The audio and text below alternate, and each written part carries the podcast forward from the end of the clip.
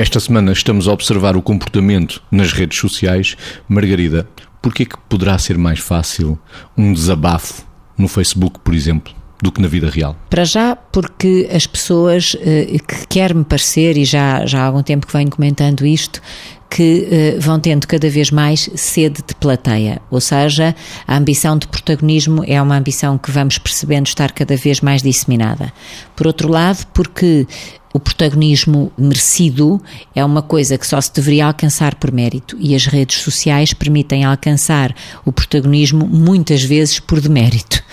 E depois, porque há aqui um fenómeno de grupo que quase faz das pessoas que não estão nestas redes sociais mais comuns, Instagram, Facebook, etc., pessoas absolutamente excluídas. Eu outro dia via, uh, aqui há umas semanas, via uma crónica do, do Miguel Sousa Tavares que dizia como é que se podia sobreviver na sociedade atual sem algumas condições e uma delas era sem estar no Facebook, por exemplo. Mas quando nós reparamos, de facto não é só o Facebook, são uma série de outras redes e que se pensarmos em gerações, noutras gerações mais para trás, quer dizer, eu diria que o Facebook já é quase a rede dos avós, porque depois, do, enfim, essa é, se calhar é transgeracional, mas depois há outras que são muito mais uh, para determinado tipo de, de gerações. E, portanto, é porque se tornou um hábito, ou seja, as pessoas usam as redes sociais porque precisam de aplausos e às vezes levam a pupos, porque precisam de plateia e porque já não sabem viver na descrição. Eu acho que se está a perder claramente a descrição na, na sociedade atual. Vítor, como é que entende um desabafo da vida privada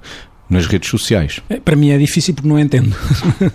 e, portanto, está o assunto arrumado e ficaria por aqui. Não, mas vale a pena analisar, ou seja, o que é que leva as pessoas em determinada altura naquilo que é a necessidade de nós sermos seres em relação e a partir do momento que a qualidade da relação e o tempo a relação numa, numa sociedade acelerada acabou por vir condicionando ao longo do tempo aquilo que é passa esta redundância, aquilo que é o tempo que se tem que ter para sentir as relações, para as pensar e para as elaborar, não havendo este tempo, no fundo há aqui uma parte que se percebe que é a utilização das redes sociais prova que nós somos seres com necessidade de relação. Essa é, é, é, se não houvesse nenhuma prova, haveria esta. A questão é se esta qualidade relacional que acontece nas redes e esta necessidade da pessoa partilhar e se expor está a ter consequências positivas seguindo esta via, porque verdadeiramente nós percebemos que as pessoas têm necessidade de partilhar, de pensar com o outro, de sentir com o outro. Os tempos são tão curtos, não há tempo para ter tempo para estar com o outro de uma outra forma e então utiliza-se as redes sociais.